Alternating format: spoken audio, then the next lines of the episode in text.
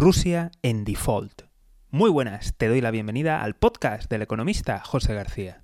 Como siempre, si no quieres perderte nada, seguimiento, suscripción y lo más importante de todo es que te unas al escuadrón de notificaciones. Dejo los links en la descripción. ¿Podría entrar Rusia en default?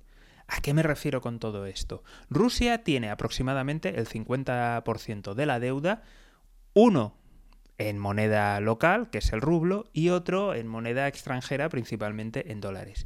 Y ahora la cuestión es, ¿puede Rusia entrar en default o en quiebra, es decir, no pagar sus compromisos? Lo primero que tenemos que observar es que pese a las sanciones, el Banco Central ruso aún tiene acceso a aproximadamente el 50% de sus activos, bien sea porque los tenía controlados directamente o por ahí, o porque son reservas de oro o son otras divisas como por ejemplo los yuanes que no han sido sancionados y aún puede utilizar. Así que por tanto, dinero tiene y la posibilidad la tiene. El problema viene, por un lado, por las sanciones y por el otro, porque evidentemente tiene que seguir financiando los gastos de guerra, además de apoyar la estabilización del país, porque las sanciones han sido brutales y están afectando duramente a toda la economía.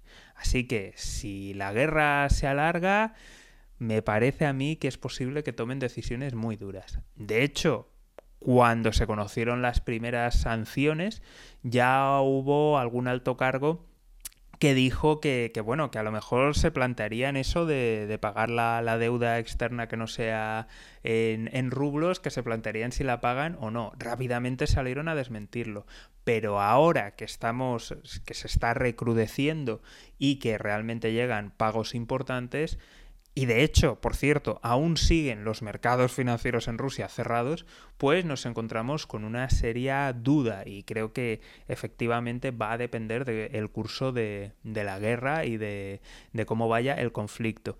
Finalmente, Rusia se está planteando pagar las deudas externas en divisa local, es decir, en rublos. Un rublo que va en caída libre y está haciendo mínimos históricos continuamente. Continuamente en mercados internacionales, porque los suyos están cerrados. Así que estaremos muy atentos y vigilantes. Si no te quieres perder nada, seguimiento, suscripción y lo más importante de todo es que te unas al escuadrón de notificaciones. Un saludo y toda la suerte del mundo.